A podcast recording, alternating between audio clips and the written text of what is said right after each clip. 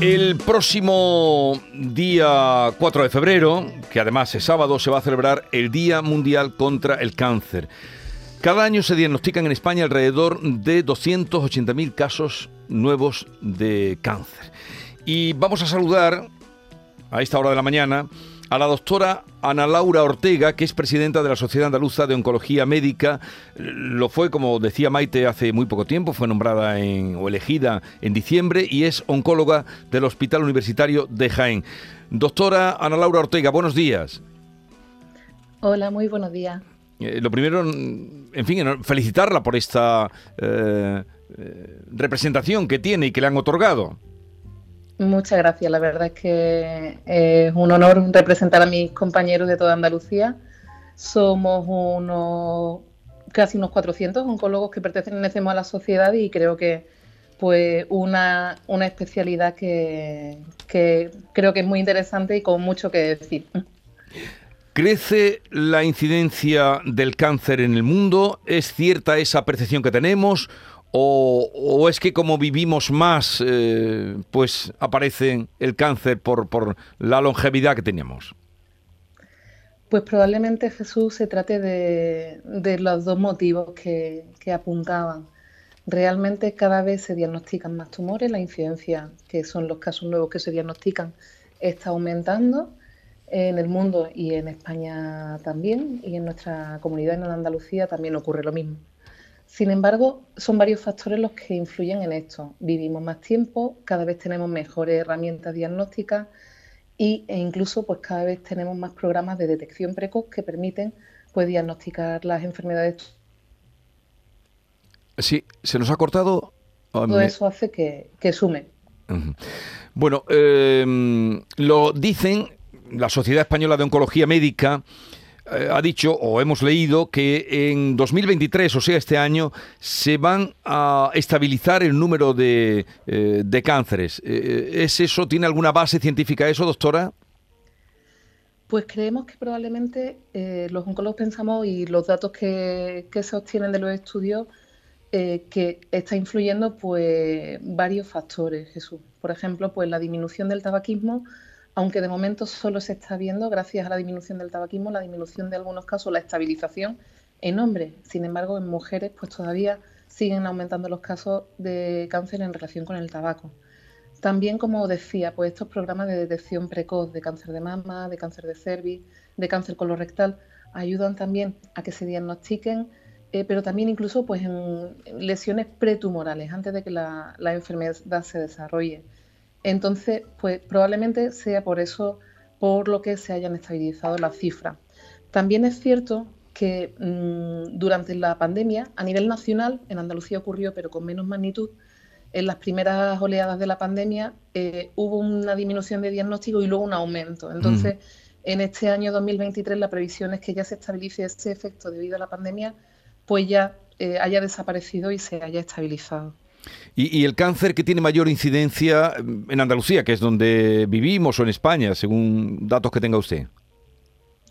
Pues los tumores más frecuentes a día de hoy son el cáncer de mama, el cáncer de pulmón, el cáncer colorectal y el cáncer de próstata. Eh, son los cuatro tumores más frecuentes, dependiendo pues si miramos hombres o mujeres, pues el cáncer de mama es más frecuente en mujeres, aunque también puede desarrollarse en hombres el cáncer de próstata pues aparece en hombres y luego el cáncer de pulmón y el cáncer colorectal siguen siendo los más frecuentes entre, los, entre todos los tumores que hay, pues que conocemos mm, casi 200 tipos de tumores diferentes. 200 tipos de tumores diferentes. ¿Y, el más eh, peligroso, el más grave? A ver, en cuanto a la gravedad, en general suele depender pues del momento en el que se diagnostica, del estadio pero es cierto que los que menos supervivencia siguen teniendo a día de hoy son los tumores cerebrales, cáncer de páncreas y en cuanto al cáncer de pulmón, aunque se ha mejorado claramente en los últimos años.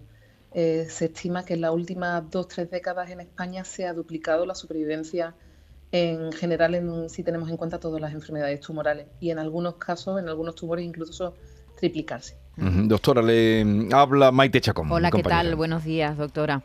Eh, claro, ¿Qué tal? buenos días. Buenos días. Se está acercando el Día Mundial contra el Cáncer y están apareciendo muchos estudios y, estamos hablando en los medios de comunicación de cáncer en estos días. Y hemos mm, ayer leímos una noticia que nos llamó mucho la atención. No sé si es un titular un poco llamativo de un periódico o, o no. Tomar una copa de vino al día provoca 4.600 cáncer de mama al año en la Unión Europea. Eh, estamos hablando de una cantidad, bueno, que supuestamente moderada de consumo de alcohol. No sé yo qué base tiene esta, esta noticia. A ver, realmente establecer esa relación causa-efecto pues es complicado. Pero sí es cierto que cada vez más conocemos que el consumo de alcohol pues sí se relaciona con, con, una serie de tumores, entre ellos pues el cáncer de mama que como comentaba antes es uno de los más frecuentes. lo que es un consumo moderado, cada vez más, no solo con respecto al cáncer, sino con respecto pues a cualquier problema de salud, sabemos que eh, considerar moderado mm, un consumo determinado de alcohol pues es cada vez más complicado y que puede tener un efecto nocivo cualquier consumo de alcohol. Mm. Entonces ya le digo, pues probablemente es un titular muy llamativo, pero sobre mm. todo creo que la, conclusión que hay que sacar que efectivamente el alcohol sí tiene que ver con el cáncer, tiene que ver con algunos tumores que tradicionalmente no se relacionaban tanto y lo sabemos ya desde hace varios años y con certeza, y que el consumo de alcohol en mujeres pues aumenta el riesgo de cáncer de mama, es un hecho. En mujeres más que en hombres, bueno, porque directamente sobre el cáncer de mama, claro, lo que usted hoy estaba comentando. Efectivamente aunque el alcohol pues también se relaciona con otros con otro tipo de tumores como cáncer de cabeza y cuello, eh, cáncer gástrico, cáncer de esófago, eh, tumores de hígado. Realmente el, papel del alcohol es uno de los cinco factores evitables o seis. Eh, saben ustedes que hay un decálogo de varios factores, pero hay cinco o seis factores que realmente sí que sabemos que si desapareciera ese influjo, se reduciría pues hasta un 30% de los casos de mortalidad por cáncer. Está el alcohol, está el tabaco, que sería el, factor número uno, están pues ciertas infecciones, el llevar un estilo de vida sedentario, el llevar una dieta inadecuada y luego pues el mm, exponerse al sol sin protección. Con esos factores, el control en esos factores, incidir en esos factores que son evitables, pues reduciría pues el diagnóstico y mortalidad por cáncer pues hasta en un 30%, es decir, casi que uno de cada tres casos. Bueno, y vamos a repasar esos factores que ha dicho usted. Eh, tabaco el primero, ¿Sí? alcohol. Efectivamente. ¿El otro? Infecciones. las infecciones que eso... Ciertas infecciones. ¿Pueden ser evitables o eh, no? Sedentarismo. Sí, ciertas, eh, ciertas infecciones, por ejemplo, pues sabemos el papel de, por ejemplo, ciertos tipos de hepatitis, pero cada vez conocemos más por ejemplo, pues el papilomavirus y la relación con cáncer de cervix uterino y con otros tumores, de ahí ese papel de la vacunación tan importante. Pero es cierto que nuestro conocimiento pues va aumentando día a día. El otro factor es el sedentarismo, el llevar un estilo de vida sedentario, eh, la obesidad y el no realizar ejercicio físico incide también negativamente y aumenta el riesgo de la mayoría de los tumores que conocemos. La dieta, una dieta no parecida a la dieta mediterránea real, es decir, una dieta con más consumo de fruta y verdura, eh, también protege frente al cáncer si se lleva esa dieta mediterránea. Y luego la radiación ultravioleta, es decir, la exposición al sol sin protección. Con esos seis factores, probablemente, pues ya les digo, eh, podríamos evitar pues hasta un tercio de... Ah, evitar hasta un tercio. Ya se pueden anotar esos seis factores que ha dicho la doctora Ortega. David. Doctora, hace unos 10 años así, sobre el 2013, apareció yo creo que un gran desahogo, un nuevo tratamiento que está, digamos, diferente, menos agresivo al de la quimioterapia, que es la inmunoterapia. ¿Qué ha supuesto la inmunoterapia para el tratamiento de los cánceres? Pues realmente eh, cuando hablamos de inmunoterapia, pues hablamos de una serie de fármacos que cada vez se siguen desarrollando más. Y son fármacos que, a diferencia de la quimioterapia, que era una de las herramientas que llevamos usando décadas en oncología, lo que hace es que potencia el sistema inmune, estos fármacos, y ayudan a que ciertas células del sistema inmune puedan eh, actuar frente a las células tumorales y destruirlas o evitar que crezcan, ¿de acuerdo? Entonces, pues es verdad que eh, se aprobó el primer fármaco hace unos 10 años aproximadamente, pero el desarrollo se lleva usando un tiempo Y pues en concreto en Andalucía pues llevamos ya muchos años participando en ensayos clínicos y usando este tipo de, Pero no, medicación. no a todo el mundo le viene bien la inmunoterapia, claro, tengo entendido. El tema es ese, justo, que realmente cuando hablamos de inmunoterapia hablamos de diferentes fármacos y como les decía antes, cuando hablamos de cáncer pues hablamos de diferentes enfermedades.